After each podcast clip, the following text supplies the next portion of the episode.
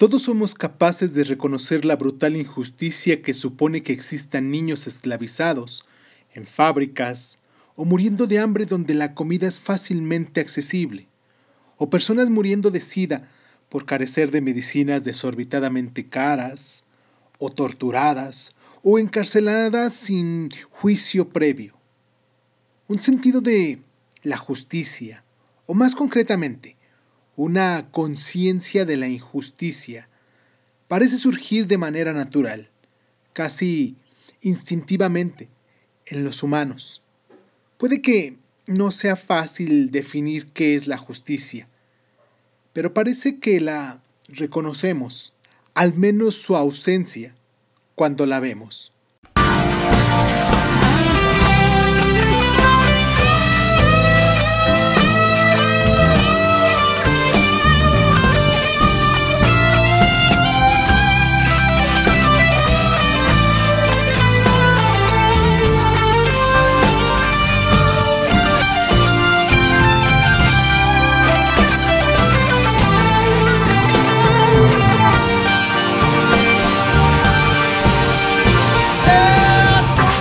Esto es Crónica Lunares.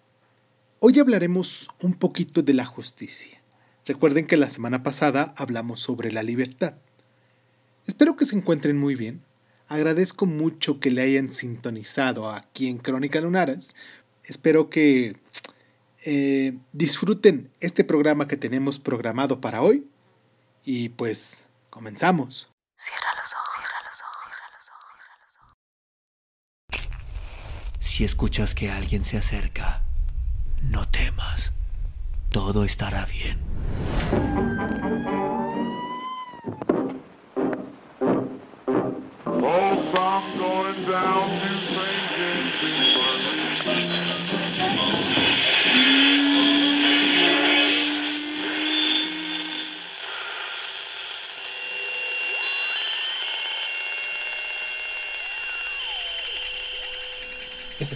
Escuchando, Crónica, Crónica, el lugar, donde, donde, donde, donde tus oídos.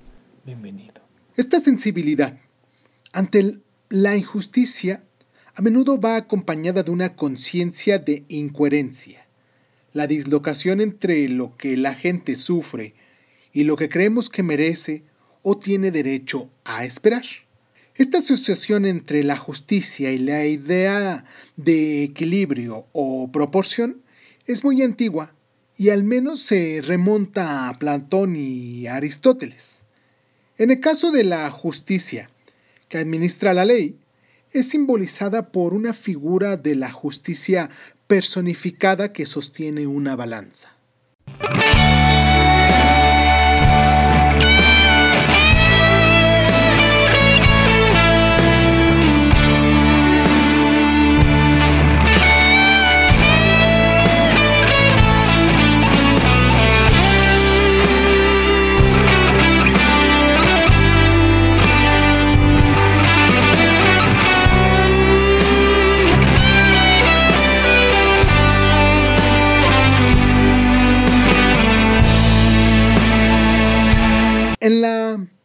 Inconfundible teoría de Platón, expuesta de manera más completa en la República, este traza un paralelismo entre la justicia en su estado ideal y la excelencia moral de los individuos.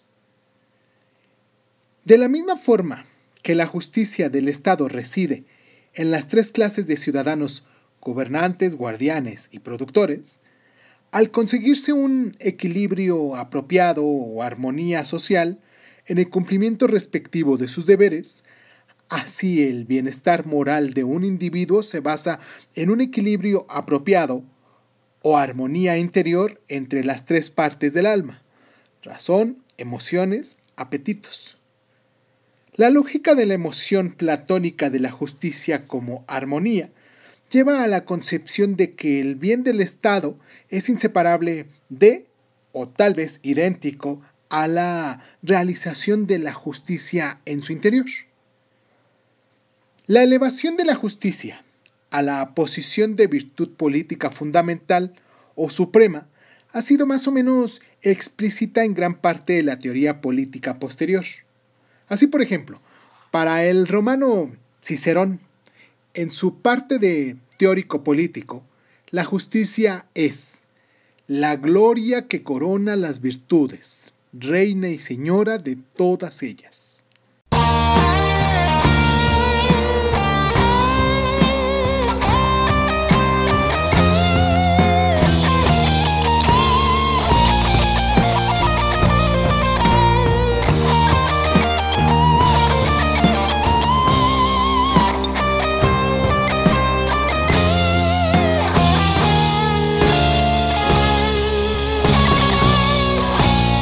Desarrollando la noción del equilibrio o proporción, Aristóteles identifica la esencia de justicia cuando la gente recibe lo que es debido.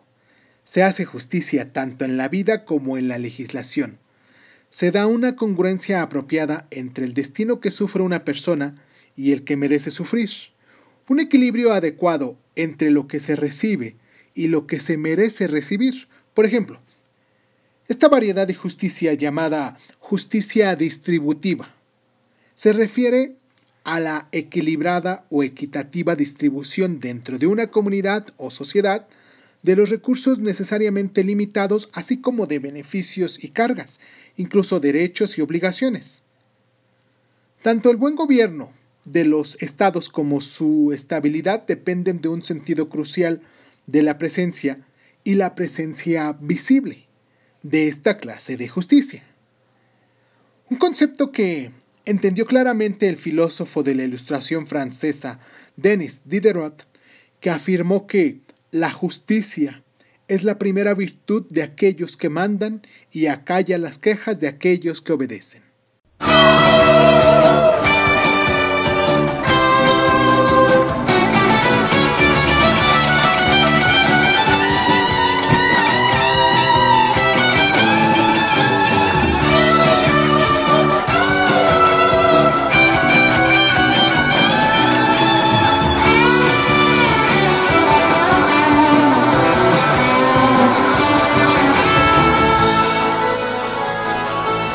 Además de sosteniendo una balanza, la justicia personificada aparece con los ojos vendados.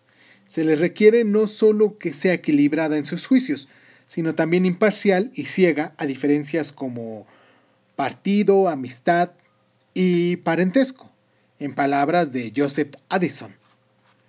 La imparcialidad exige que todas las diferencias que no son controlables por las personas como el color de su piel o el lugar de nacimiento, no sean tenidas en cuenta. No obstante, la justicia no es ciega a todas las diferencias. Ser equitativa no significa tratar a todo el mundo igual. En principio, todos podemos convenir en que deberíamos ser medidos por el mismo rasero, pero no hay dos personas iguales. De modo que lo que corresponde a cada uno de ellas es distinto. Lo que sí exige la justicia es que todos los que estén en posiciones similares, en situaciones moralmente relevantes, sean tratados igual. En otras palabras, se requiere igual trato a no ser que haya buenas razones para no aplicarlo.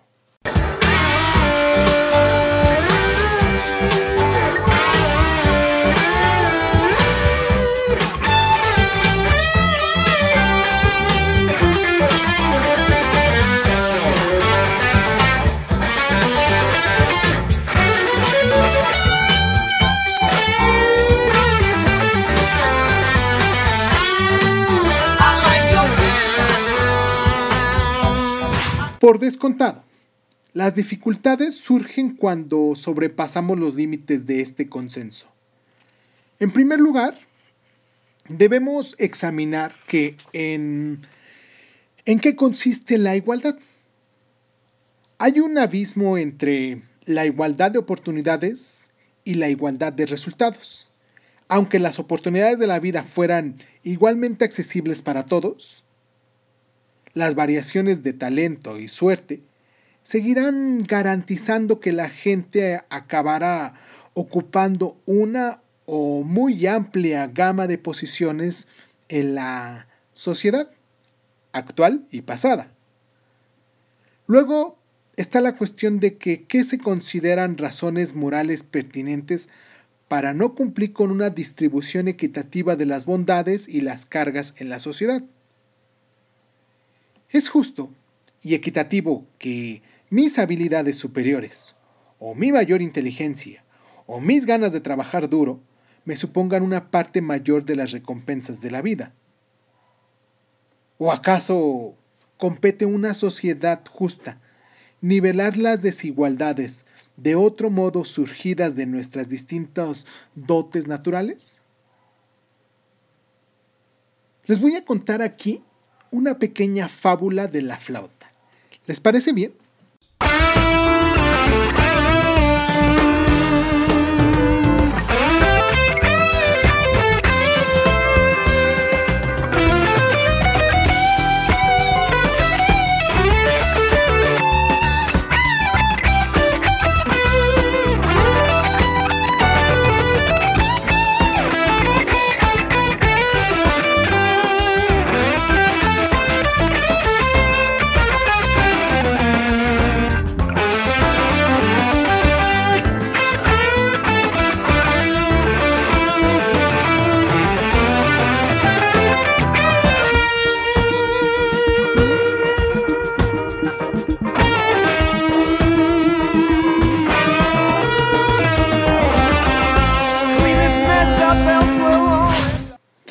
Estaban riñendo sobre cuál de ellos debe quedar, debería de haberse quedado con la flauta.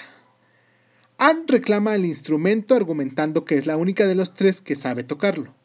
El segundo niño, Bob, que así se llama, dice que, bueno, así se llamaba, porque es leyenda. Bueno, es fábula. el segundo niño, Bob, dice que debería quedarse con ella porque es tan pobre que no tiene nada más con qué jugar. Carla, por último, afirma que la flauta debería ser suya porque fue ella quien la hizo. ¿Quién debería quedársela? Vista la situación, cada niño tiene una razón para reclamarla, así que arbitrar contra la justicia entre ellos requeriría una cuidadosa negociación y un examen exhaustivo de todas las circunstancias pertinentes. Al final, la decisión dependerá del peso relativo que se conceda a las necesidades de los tres niños y a cuestiones como la expresión artística y el auxilio de la pobreza. El cuento de la flauta lo relata el economista y filósofo indio ganador del premio Nobel, Amartya Sen, en su elogiado libro La idea de la justicia. La idea crucial de la fábula para Sen es que no hay una respuesta que sea absoluta y objetivamente correcta. No puede alcanzarse una decisión que sea equitativa y aceptable para todos basándose únicamente en los principios, sin debate y argumentación públicos. Aunque la justicia, en abstracto, es difícil de definir y más todavía de aplicar, la injusticia en el mundo real son palpables, apremiantes y a menudo remediables. Estas pueden eliminarse y la justicia por lo tanto forzarse gradualmente. Si entablamos un debate público y hacemos comparaciones de vidas reales, desde el punto de vista de Zen, la justicia no es un conjunto de principios abstractos ni monopolíticos, sino una multitud de principios en conflicto que sostienen una variedad de versiones de la justicia rivales.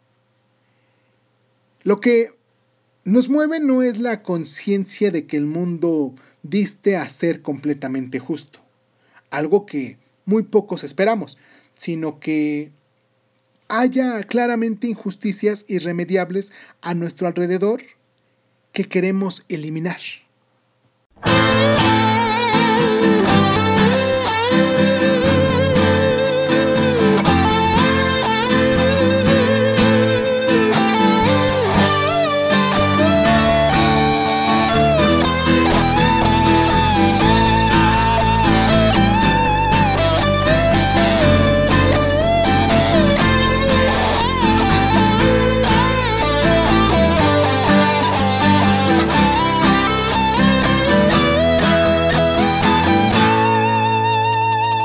Rawls y la justicia como equidad.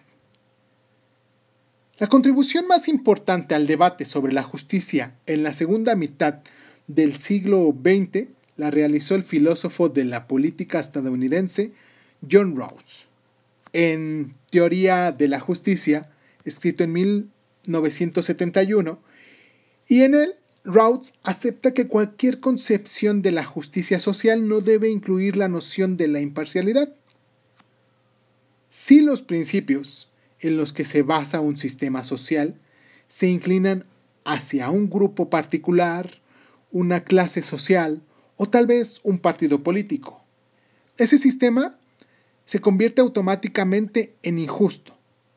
El aspecto más influyente en la teoría de Rawls es su respuesta a la pregunta de ¿qué se considera razón moralmente suficiente para no cumplir con el trato equitativo? Sostiene que la gente situada detrás de un imaginario velo de ignorancia que oculta todos los intereses y lealtades personales, apoyará lo que él denomina principio de la diferencia, para salvaguardar sus propios futuros intereses, en este caso desconocidos. Según este principio, las desigualdades en la distribución de bienes o recursos escasos, dinero, poder, asistencia sanitaria, etc., se justifican solo si tienen como consecuencia que los miembros menos acomodados estén mejor de lo que hubieran podido estar de otro modo. Las rebajas de impuestos para los ricos, por ejemplo, se justificarían y serían justas, siempre que tuvieran como consecuencia una mejoría en la suerte de los menos pudientes. A todas luces, el principio de la diferencia de Rhodes puede utilizarse para justificar disparidades muy marcadas entre los miembros más o menos favorecidos de la sociedad y su concepción de la justicia social sigue siendo el centro de un intenso debate de críticas, tanto positivas como negativas.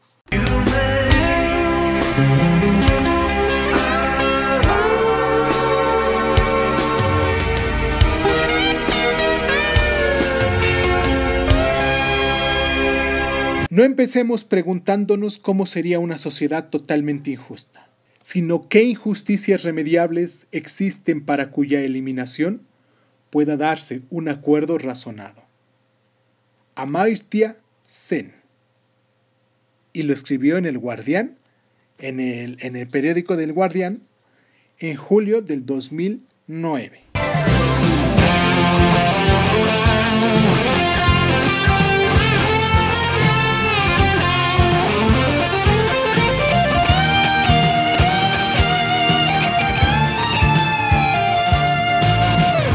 Ahora bien, como lo hemos estado haciendo en los programas anteriores, hacemos una pequeña cronología de hechos.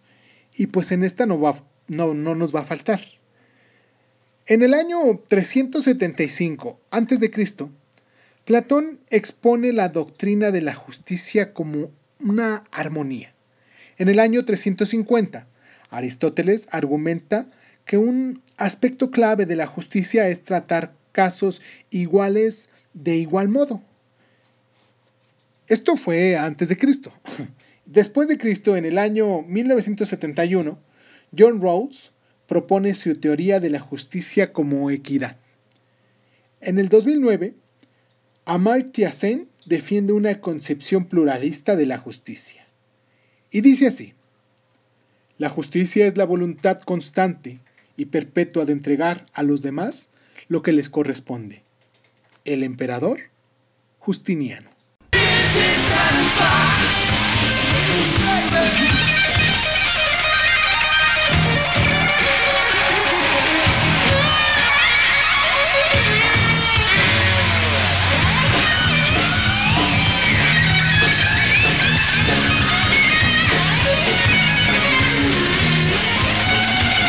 Espero que justamente ustedes estén escuchando este programa, que justamente se les haya hecho interesante y que justamente hayamos aprendido un poquito más.